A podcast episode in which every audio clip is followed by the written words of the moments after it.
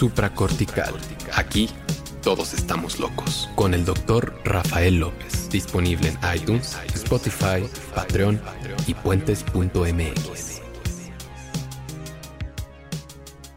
Bienvenidos a Supracortical, yo soy el doctor Rafa López, soy médico cirujano por la Universidad La Salle, soy psiquiatra por la UNAM. El día de hoy quiero platicar con ustedes de los riesgos.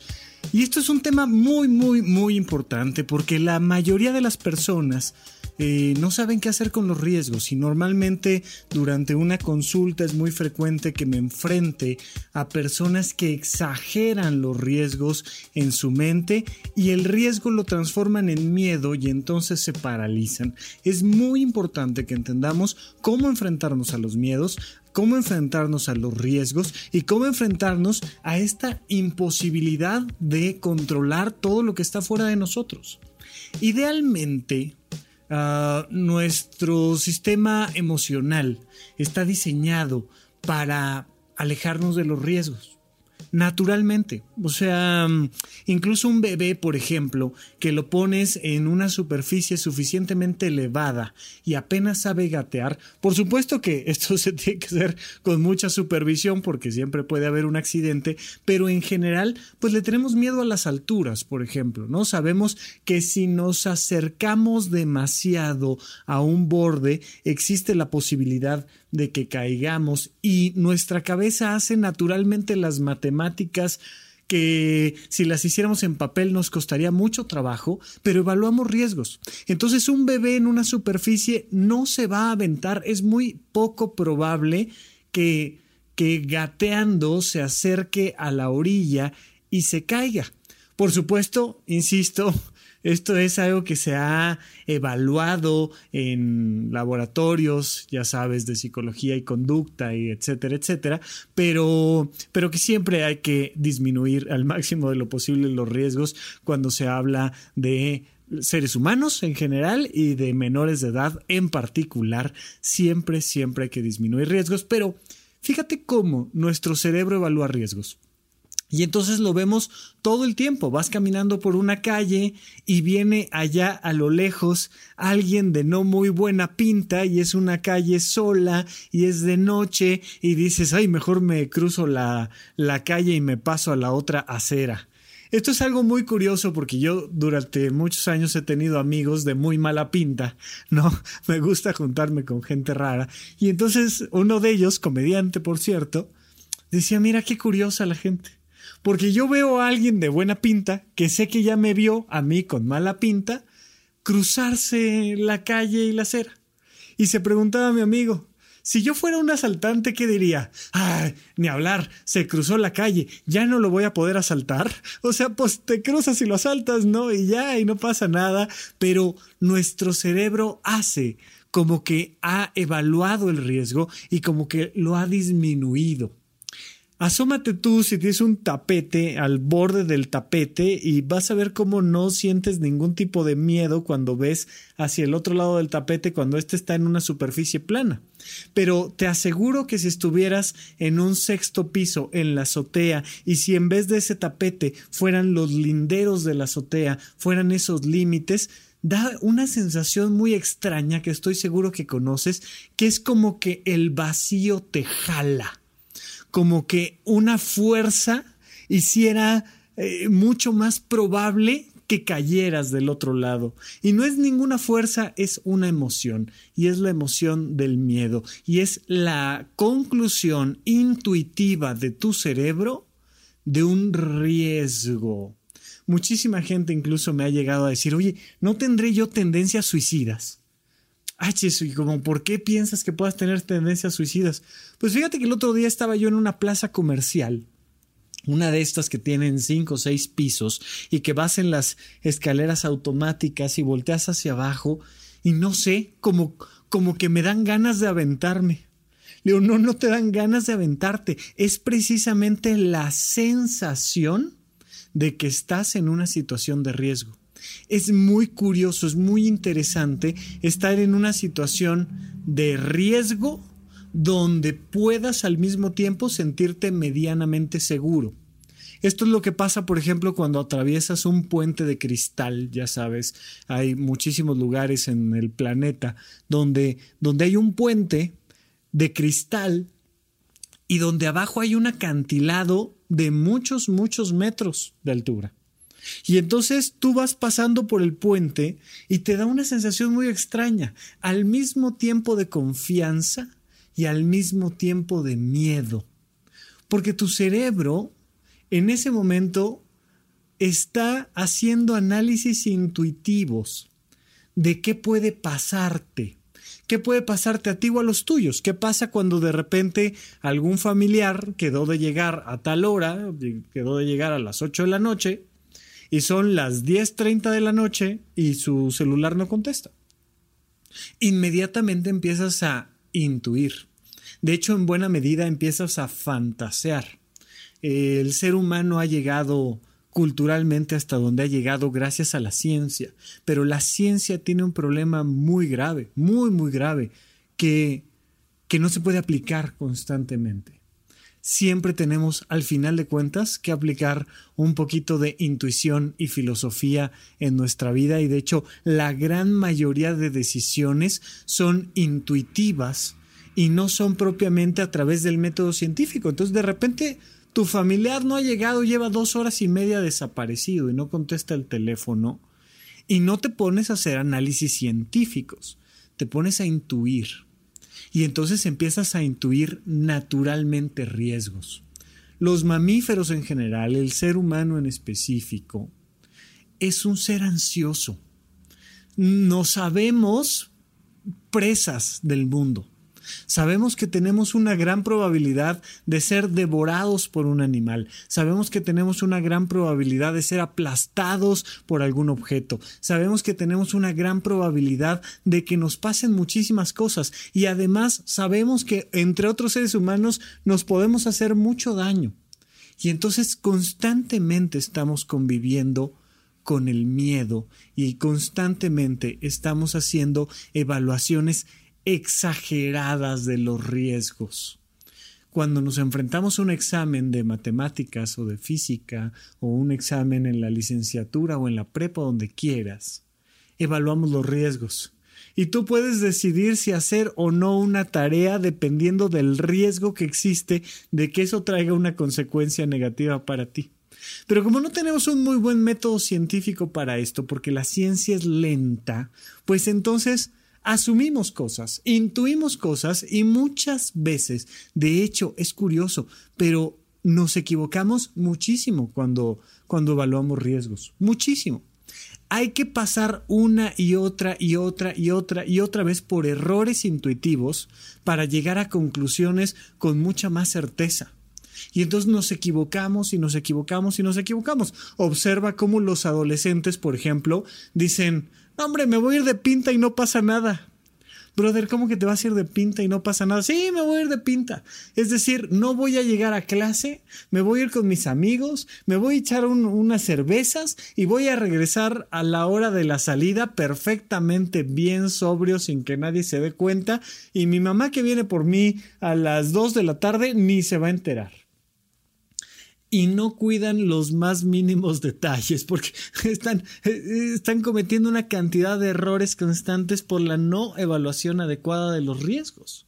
Y entonces deciden faltar justamente el día que iba a haber un evento importante en la escuela, como un examen, entonces se le llama por protocolo de la preparatoria a casa de los papás, oiga, como que Jorgito no llegó al examen, era muy importante que llegara, y entonces la mamá se entera de que hoy en la mañana ella dejó a Jorgito en la escuela y de que el niño no entró, y entonces la mamá se vuelve loca y entonces empiezan a buscar a Jorgito. Y Jorgito decidió pues que pues si una cervecita no le hace nada, pues a lo mejor 20 tampoco. Y total que termina borrachísimo, lo encuentran 6 de la tarde. Y todo es un desastre porque no evaluó adecuadamente los riesgos. ¿Qué pasa?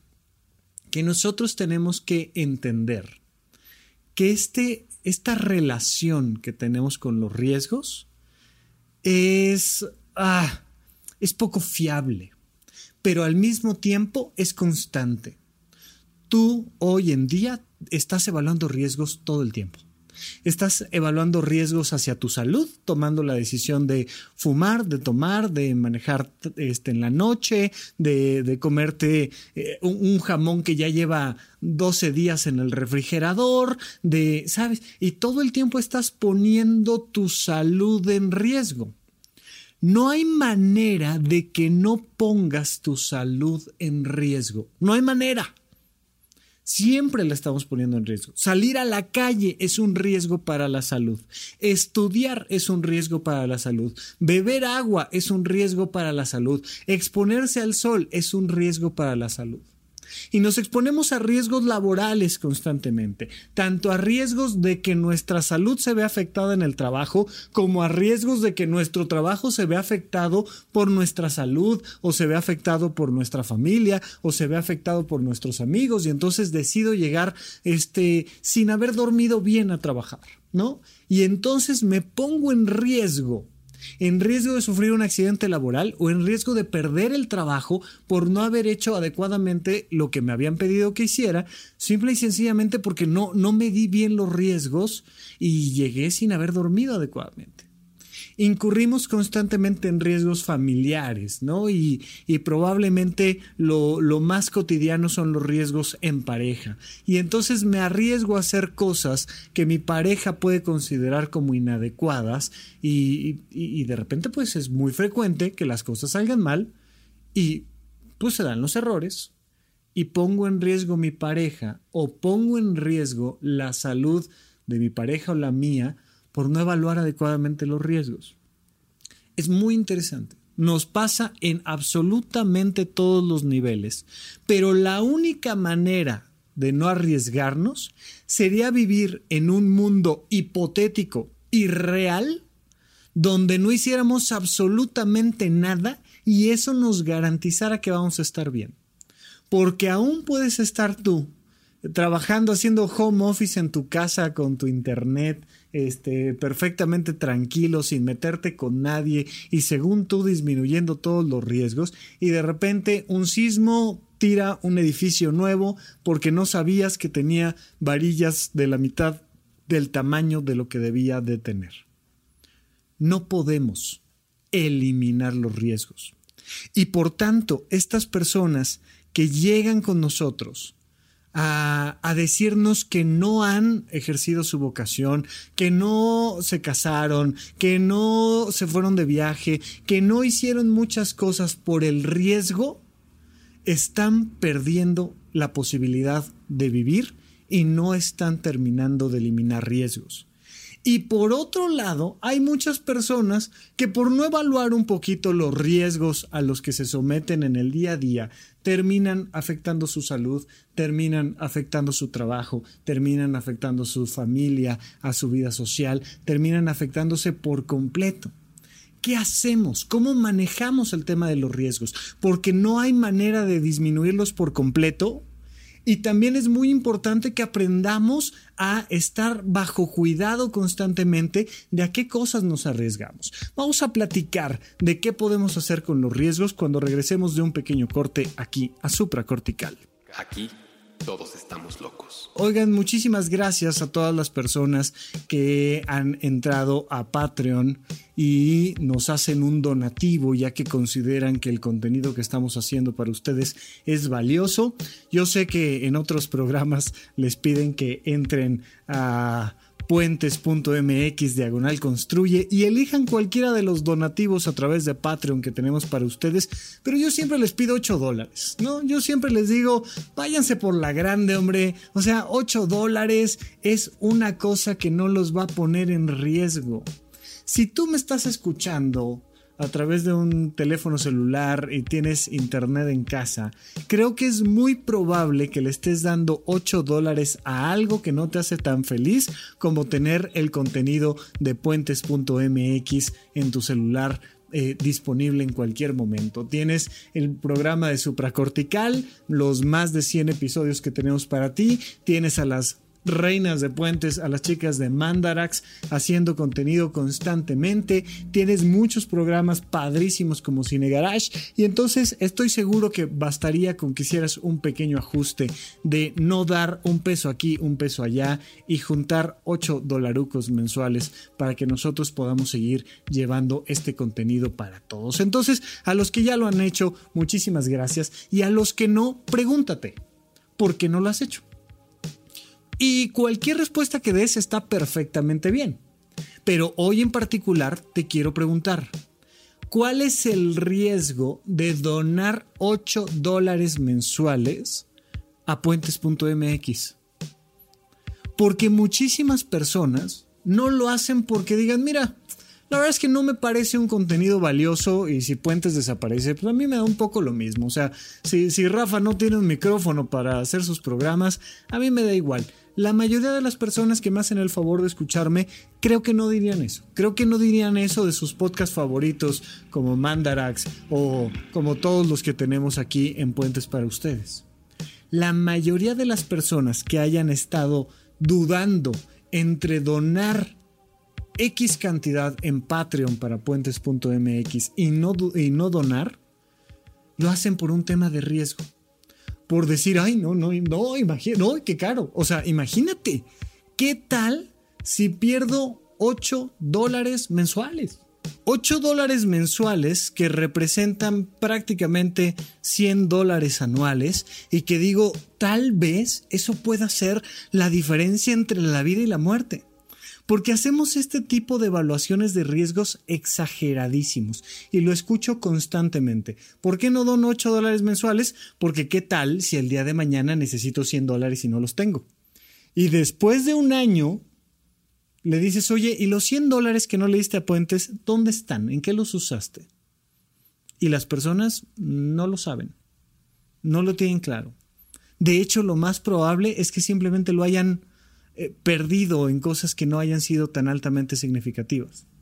De la misma manera, hay muchísimas personas que toman decisiones eh, laborales equivocadas por una mala evaluación de los riesgos.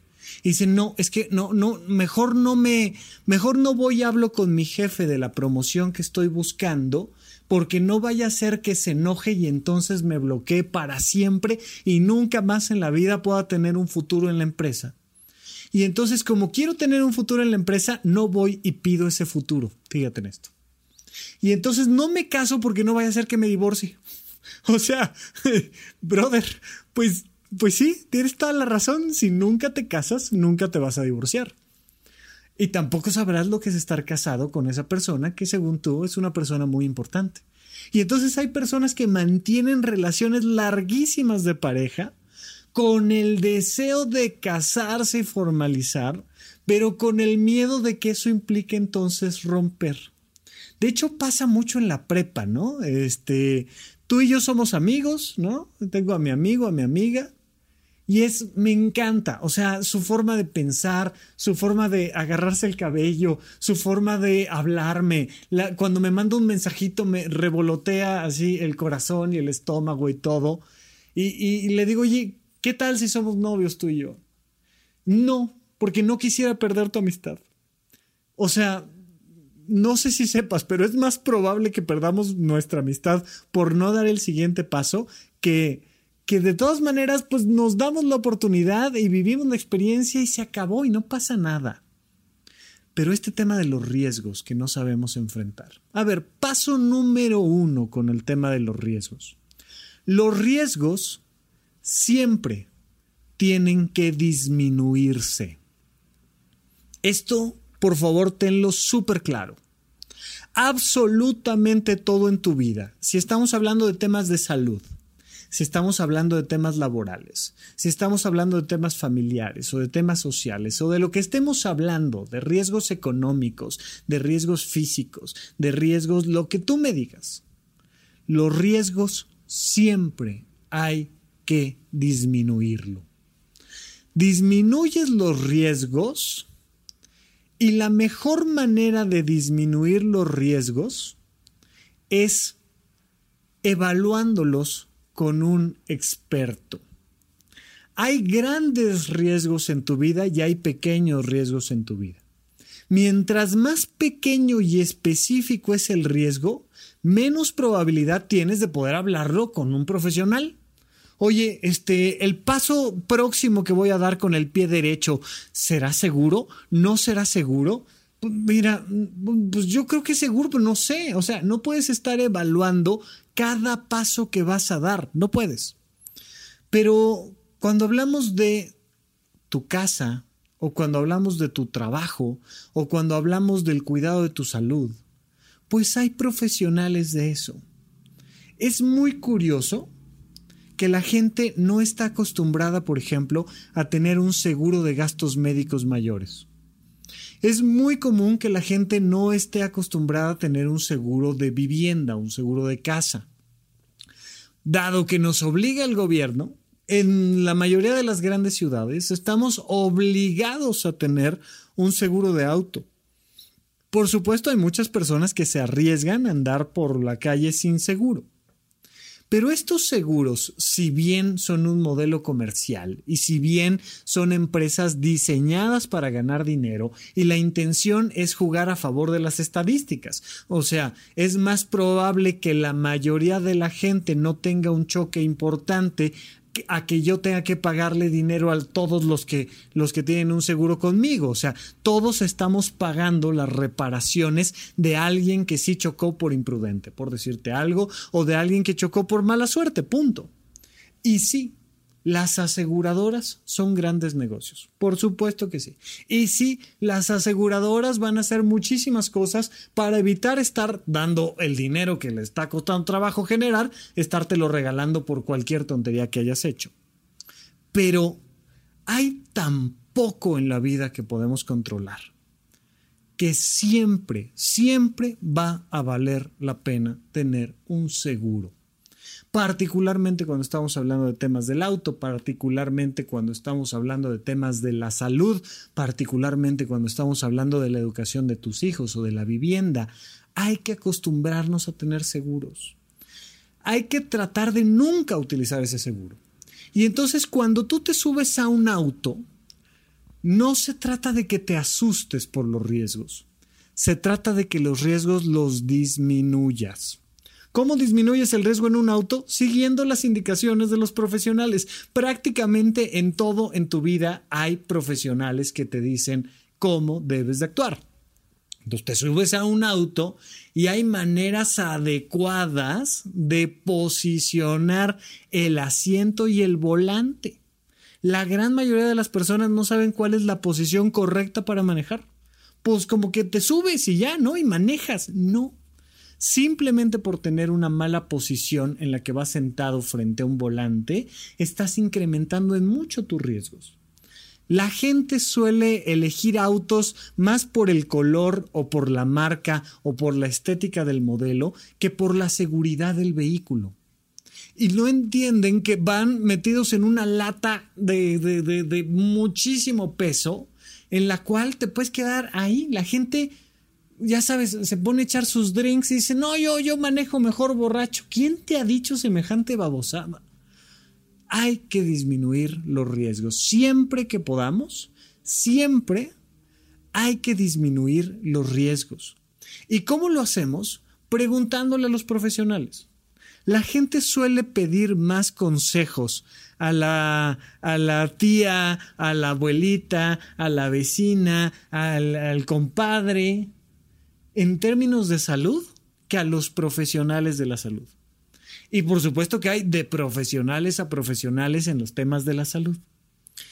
En todo lo que realmente sea importante para ti, ¿cuáles son los grandes temas importantes para ti? No sé, tu salud, tu economía, tu familia, tu relación de pareja. Yo no sé cuáles son los grandes temas importantes para ti. Pero en todos ellos, pregúntate, ¿Habrá algún profesional que me enseñe cómo disminuir los riesgos? A mí me fascina este tema y de hecho lo he comentado muchas veces. Cuando suena una alarma me, encanta, me, genera una adrenalina y una pasión impresionante que, que de repente suene una alarma y que empiece a salir humo o que empiece a moverse la tierra o que empiece a yo que sé qué pasar. Me encanta. Pero entre otras cosas me encanta porque a lo largo de mi vida he disfrutado muchísimo de haber tomado varias veces cursos intensos de, protección civil, por ejemplo. Y entonces me he metido a simuladores donde, donde en una habitación están simulando con fuego de verdad, con humo, con una situación donde, donde te ponen las sillas tiradas y tú traes los ojos vendados y tienes que salir de la habitación. ¿Cómo? Fíjate, siempre es disminuyendo riesgos. Siempre todos los cursos que he tomado de primeros auxilios, de protección civil, de, cursos de manejo, por ejemplo, de manejo deportivo, siempre el primer paso es disminuye riesgos. Entonces, desde cómo te alineas con los demás cuando vas a entrar a una habitación que tiene humo, cómo vas dando indicaciones, cómo vas tomando decisiones, siempre disminuyendo riesgos. Y se vuelve súper divertido enfrentarse a los riesgos cuando los has disminuido.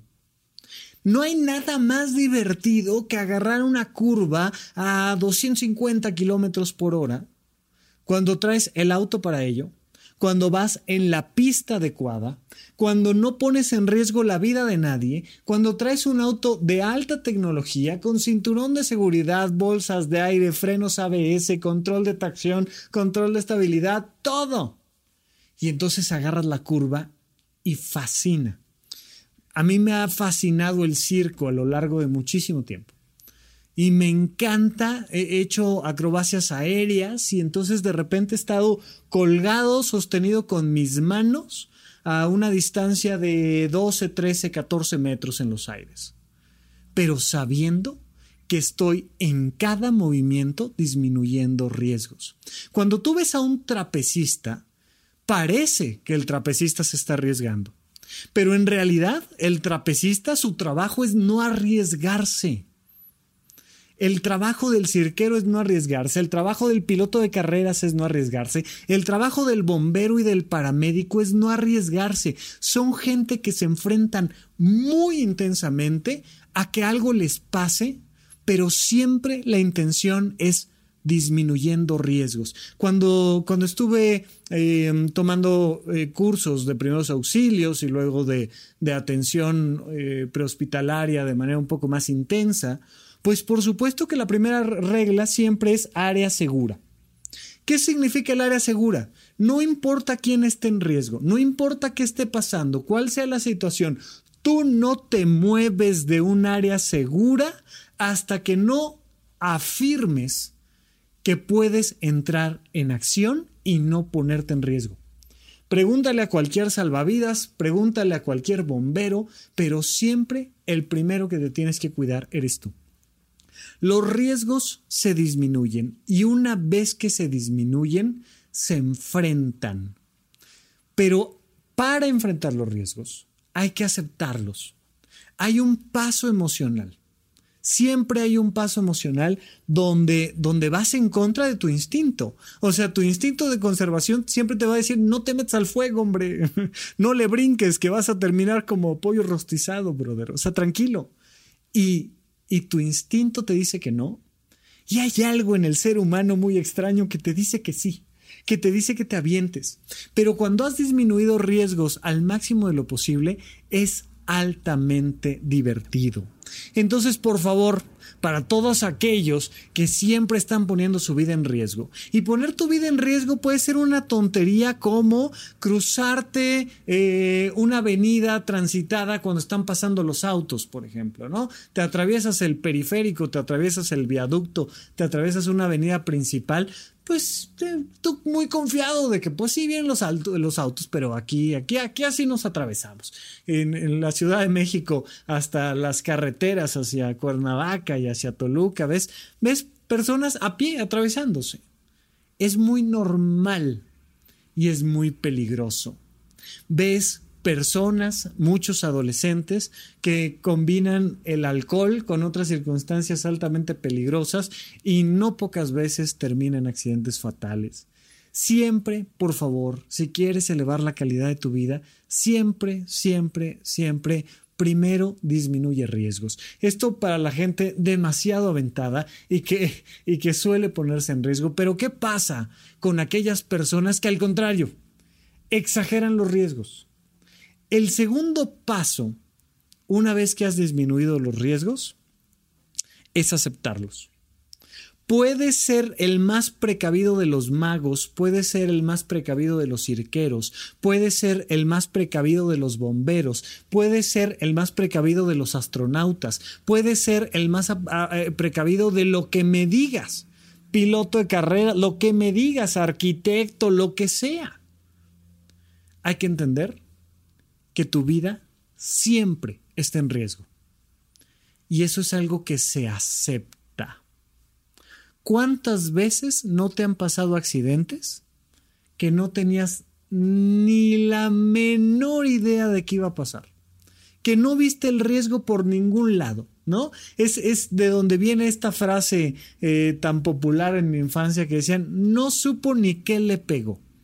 Imagínate esto, o sea, de repente estás tú muy tranquilo y ¡pap! Llega el impacto, te llega el golpe y no supiste ni qué te pegó si fue un balón, si fue un, martillo hidráulico en una construcción, si fue un asaltante, si fue un auto, no supiste ni qué te pegó.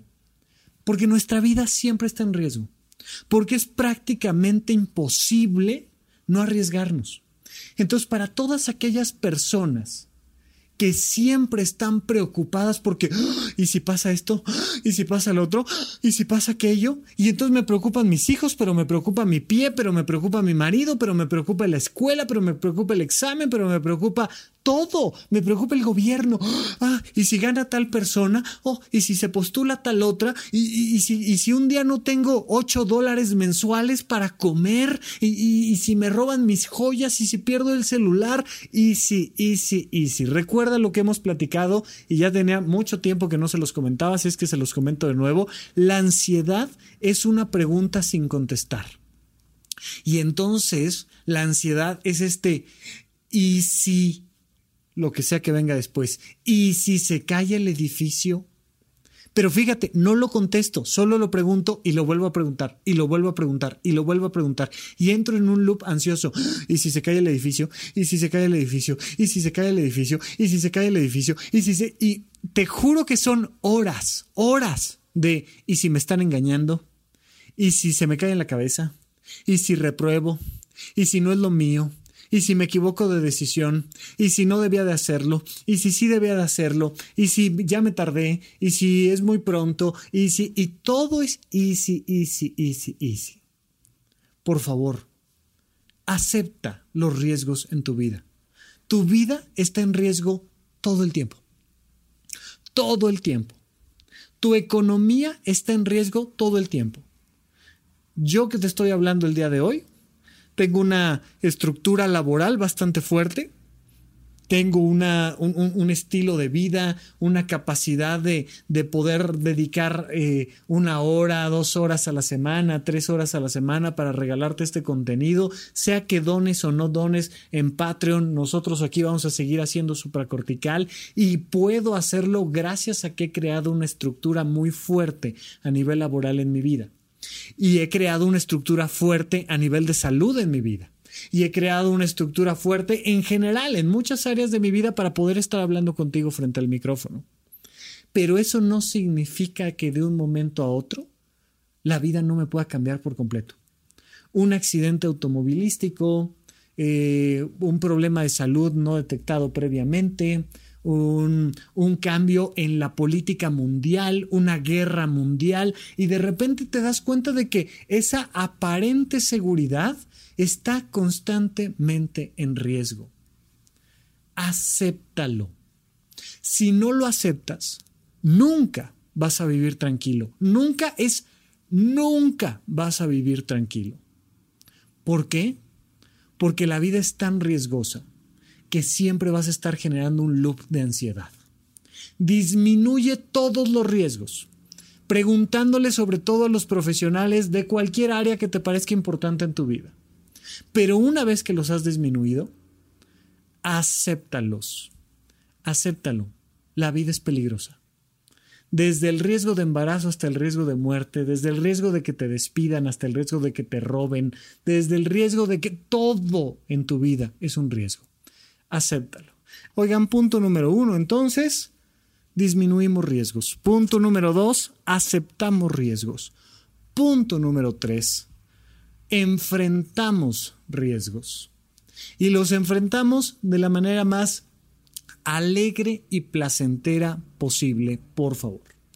Una vez que ya elegí un área en particular y ya evalué los riesgos y ya disminuí los riesgos y ya los acepté, ahora diviértete. Esa diversión de verdad viene de la aceptación, pero hay que entender que, no te puedes quedar, como decimos aquí en México, con el Jesús en la boca. O sea, orando todo el tiempo, rezando todo el tiempo, porque, ay, ojalá no pase, ojalá, mira, éntrale.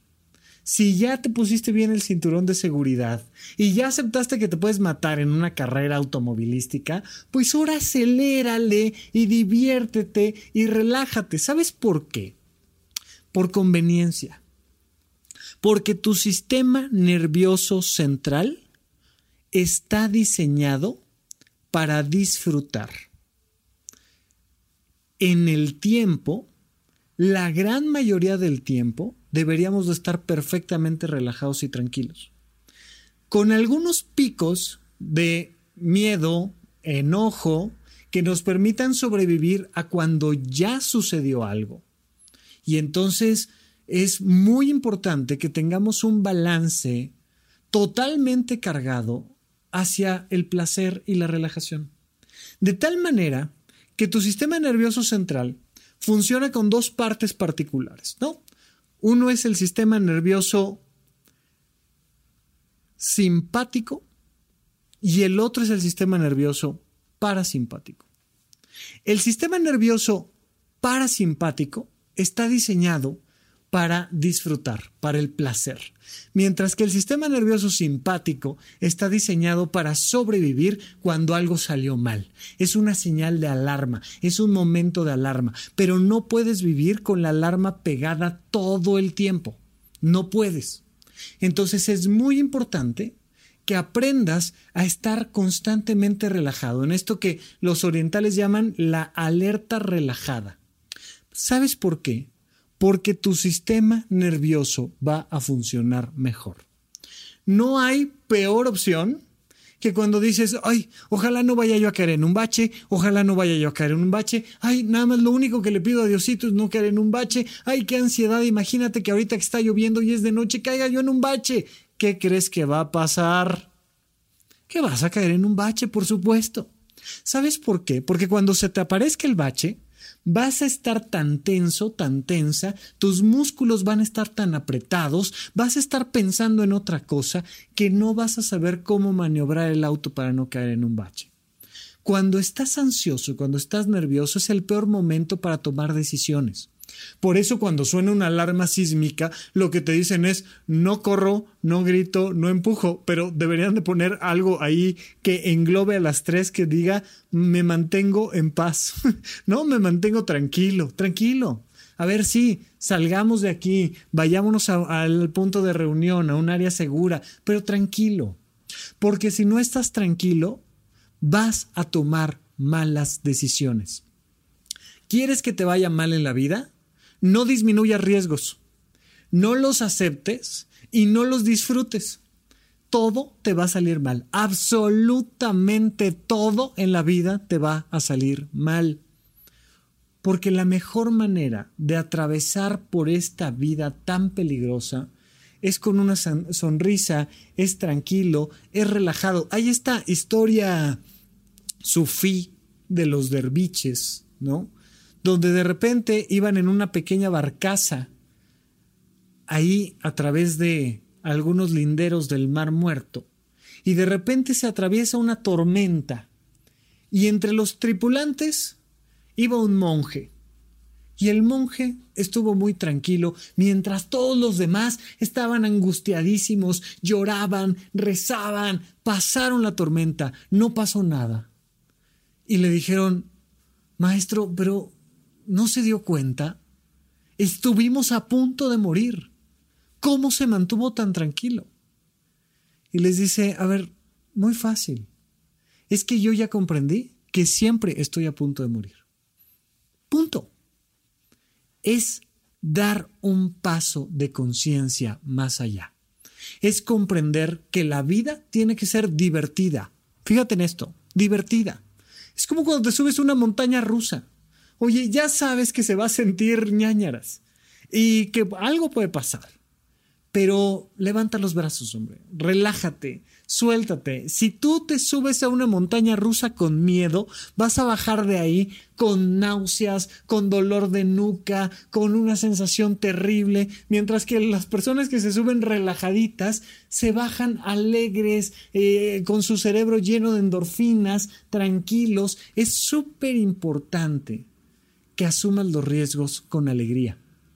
No sabes la diferencia que sería en una relación de pareja cuando las situaciones complicadas ambos las pudieran resolver con alegría, con tranquilidad, entendiendo, mira, hay que entender, cuando estás en una relación de pareja, hay que entender todo el tiempo que la relación está en riesgo.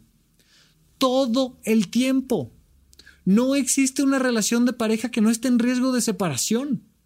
Por mil motivos por muerte, por diferencias este, personales, por engaños, por traiciones, por lo que quieras.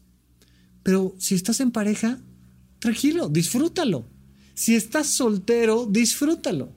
Si tienes trabajo, disfrútalo. Personas que no disfrutan su trabajo por no aceptar los riesgos, por no enfrentarlos con alegría, Oye, mañana me pueden correr. Sí, ¿se acuerdan de esta, esta película eh, lindísima que se llama Botón de Oro, ¿no? Eh, una película que hasta donde recuerdo estaba por ahí en Netflix y entonces uno de los personajes principales cuenta cómo su barco fue capturado por unos piratas y, y el, el capitán de los piratas siempre le decía hiciste un buen trabajo hoy que eres mi esclavo mañana tal vez mueras y entonces lo amenazaba constantemente, todos los días, como en las mil y una noches, había la probabilidad de que al día siguiente el capitán me mandara a matar, ¿no? Y entonces de repente vas viviendo día a día y le vas agarrando el gusto, y le vas agarrando el gusto hasta que el capitán de los piratas se empieza a dar cuenta de que alguien lo tiene que suceder, alguien le tiene que eh, dejar el lugar como capitán de piratas y este hombre que ha estado trabajando con tranquilidad y con alegría, pues se vuelve el nuevo capitán de los piratas. ¿Por qué? Porque siempre nuestra vida está en riesgo. ¿Qué te preocupa? Hazte una lista de las cosas que te preocupan, pero de verdad hazla porque muchas veces no resolvemos nuestros problemas emocionales porque no sabemos realmente cuáles son. ¿Qué te preocupa? ¿Una separación de pareja? ¿Qué te preocupa? ¿Perder tu trabajo? ¿Qué te preocupa? ¿Que si donas 8 dólares a puentes.mx tu vida se venga al demonio por completo? Anótalo. Y pregúntate, ¿cómo le hago para disminuir riesgos? ¿Habrá algún profesional al que le pueda pedir que me ayude a disminuir riesgos? Una vez que los he disminuido, una vez que sé qué tengo que hacer y lo hago, y he disminuido los riesgos, pues entonces puedo dar un paso más hacia adelante y aceptarlos. He disminuido estos riesgos, pero aún disminuyéndolos existe la posibilidad de... Mira, cuando te van a hacer una cirugía, esto es muy claro. Le dicen, oiga señor, le vamos a hacer una cirugía. Es una cirugía de rutina. Le vamos a quitar las amígdalas, ¿no? Lo vamos a anestesiar, le vamos a quitar las amígdalas, se va a recuperar en una semana y va a estar comiendo perfectamente bien sin ningún dolor en dos semanas. Pero le pedimos que nos firme este consentimiento informado donde dice que, entre otras cosas, usted se puede morir. Oiga, ¿y esto como por qué? Válgame por protocolo, fíjate. En los hospitales, cada vez que te van a someter a una cirugía, te dan a firmar una hojita que siempre, y, si no lo hacen, por favor, avísenle a los doctores que se están poniendo en riesgo, que siempre dice riesgo de muerte. O sea, aquí la probabilidad de que se muera existe. Si, si, vamos a jugar con tu cuerpo y te vamos a partir en dos y a manosear el corazón o lo que sea que te vayamos a manosear, pues existe el riesgo de que te matemos. Pues eso es lo, más normal, válgame. Entonces, una vez que tú pongas la lista de las cosas que te preocupan y que veas si puedes disminuir los riesgos, da el paso hacia adelante y acéptalo, como si fuera un consentimiento informado antes de una cirugía. Oye, me vas a, operar el apéndice, me vas a hacer una apendicectomía y me estás diciendo que me puedo morir. Sí. Y si no me la hago, entonces seguro te mueres. O sea, la probabilidad de que te mueras por no hacerte la cirugía es casi del 100% y la probabilidad de que te mueras porque te hagamos la cirugía pues es como del 0.5%. Bueno, pues lo acepto. Acepto el riesgo de que me puedo morir. Porque si no lo acepto, no lo voy a disfrutar. Y, incluso, por ejemplo, en una cirugía, te vas a recuperar físicamente mucho más rápido si estás tranquilo, si estás relajado, bajas tus niveles de cortisol, bajas de, eh, todas las hormonas proinflamatorias simplemente por mantener una actitud relajada y entonces es menos probable que tengas una complicación médica o es más probable que salgas pronto del hospital por estar tranquilo. Pero ¿de dónde viene esa tranquilidad? Esa tranquilidad viene de aceptar los riesgos. Los riesgos se identifican, se disminuyen, se aceptan y se enfrentan con alegría. Si no te enfrentas con alegría al peligrosísimo planeta Tierra, peligrosísimo, entonces tu calidad de vida va a disminuir muchísimo, aunque no te pase nada malo. Es como jugar un videojuego. En cuanto prendes el videojuego, corres la posibilidad de perder de que te maten, de que te caigas, de que cometes un error en el Tetris o lo que sea que estés jugando. Si no puedes asumir el riesgo de perder, no lo vas a disfrutar. Muchísimos niños, se me ha tocado muchísimos niños que no juegan videojuegos por el miedo a perder, a perder y sentir que, que, que fallaron, que no fueron suficientes, que las cosas salieron mal hay que asumir la posibilidad de que todo salga mal. Hay que asumir ya de suyo la posibilidad de un divorcio, la posibilidad de un despido, la posibilidad de una guerra, la posibilidad de, una catástrofe, catástrofe, perdóname, mundial de cometer un error mientras estás hablando al micrófono. Hay que asumir los riesgos de absolutamente todo. Si no, no lo vas a hacer nunca. No vas a vivir nunca tu vida. Por estar disminuyendo riesgos en tu vida, nunca vas a vivir en paz. Por favor, por favor, asume los riesgos de tu vida y mientras tanto, tú y yo seguimos platicando en estos episodios de Supracortical la próxima semana. Muchísimas gracias y hasta la próxima. Supracortical. Aquí todos estamos locos. Con el doctor Rafael López. Disponible en iTunes, Spotify, Patreon y puentes.mx.